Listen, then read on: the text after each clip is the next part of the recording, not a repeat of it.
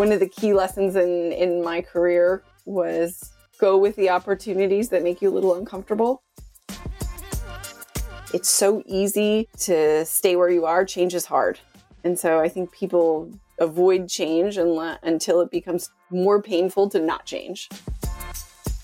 What people really want is access to you as a leader, and you have to create that space.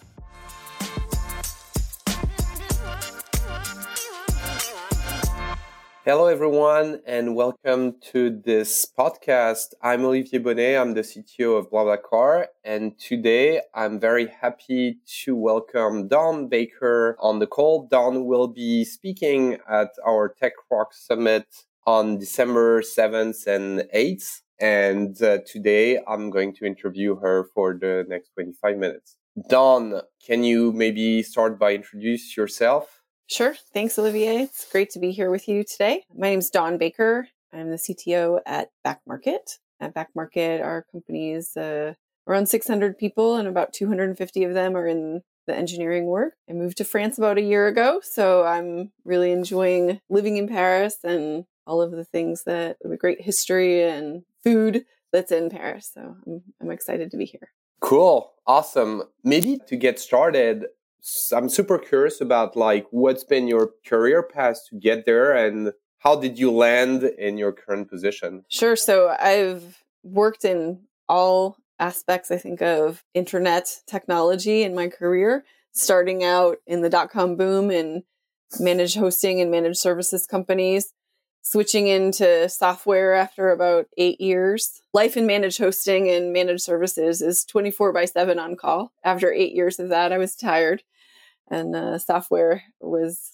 better, I think, quality of life shift for me. And I did consulting for a little bit uh, after that, working uh, in process management consulting and a little bit of management coaching there as well.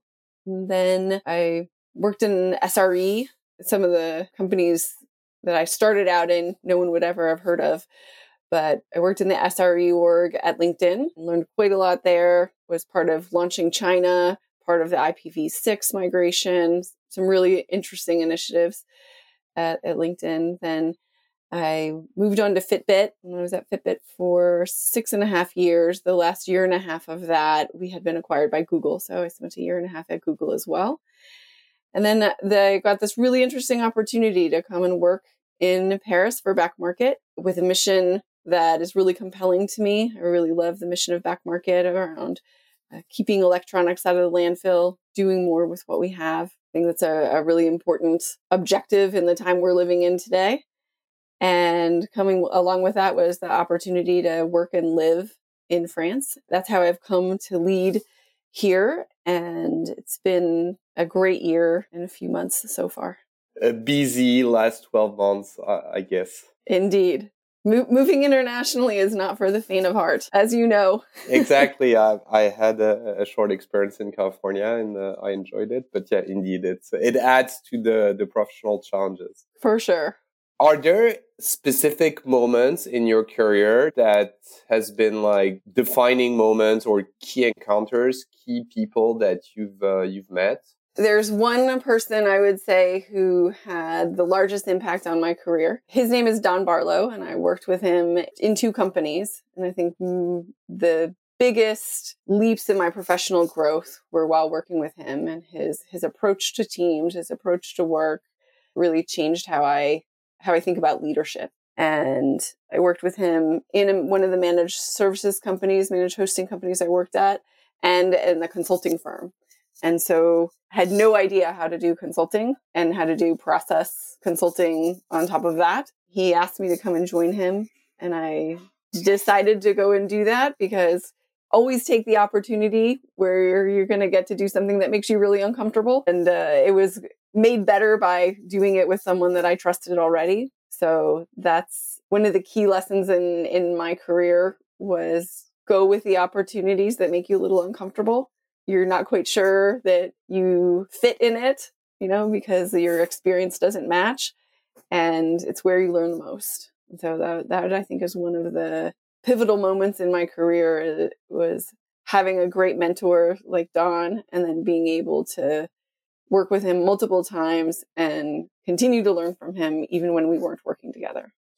Stretch yourself and, and get out of your comfort zone. Indeed. There's the other side of that, which I think all of us in our career at some point have the opposite experience where we don't have some great management above us or around us. Those experiences for me have been equally as important because I learned a lot about how I don't want to be and who I don't want to be. Right? It makes you really think about how you want to show up in life and especially in your work life. And I spent a lot of time in roles where maybe my manager wasn't so great and it was really hard for me to come to work every day in some cases. And I stayed a little too long in some cases.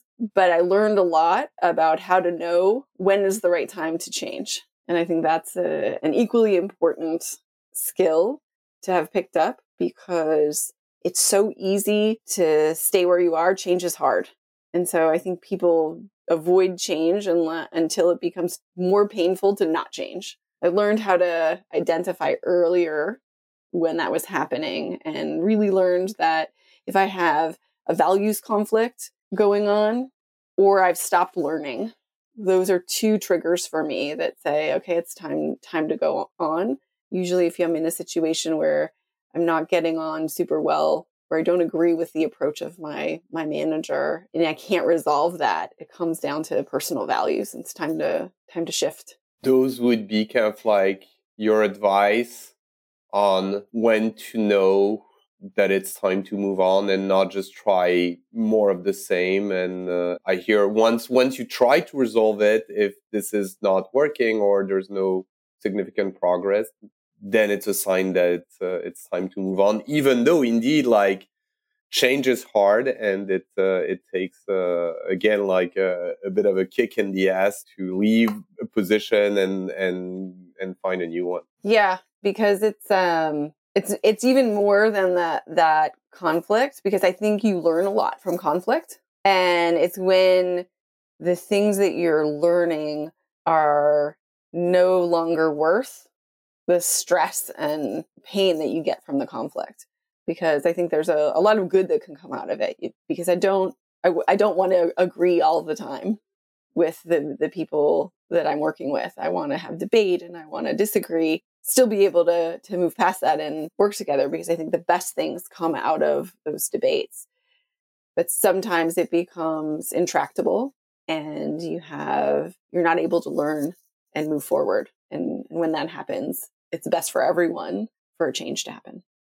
I I want to double down on what you just said because I I fully agree. Like some people end up being completely risk averse, uh, sorry, conflict averse, which is not the goal here.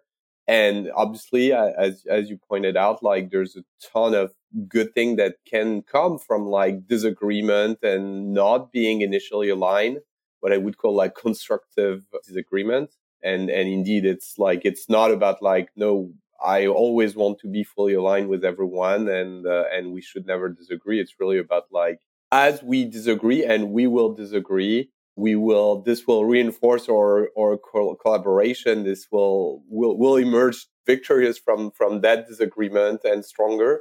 And sometimes it doesn't happen. You mentioned like values conflict which indeed like if they can be resolved like i think that's that's a heartbreaker and there are other cases. But yeah like it's not like no conflict it's like no no constructive conflict or no useful conflict which would be the the, the signal.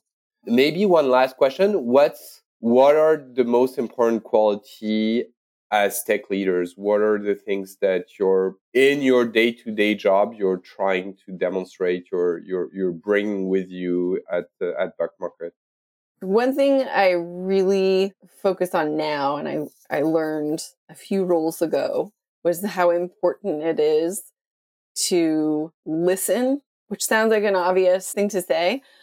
But more than that, it's about going and seeking out people and making time to listen to what's going on with them in their teams, what's happening.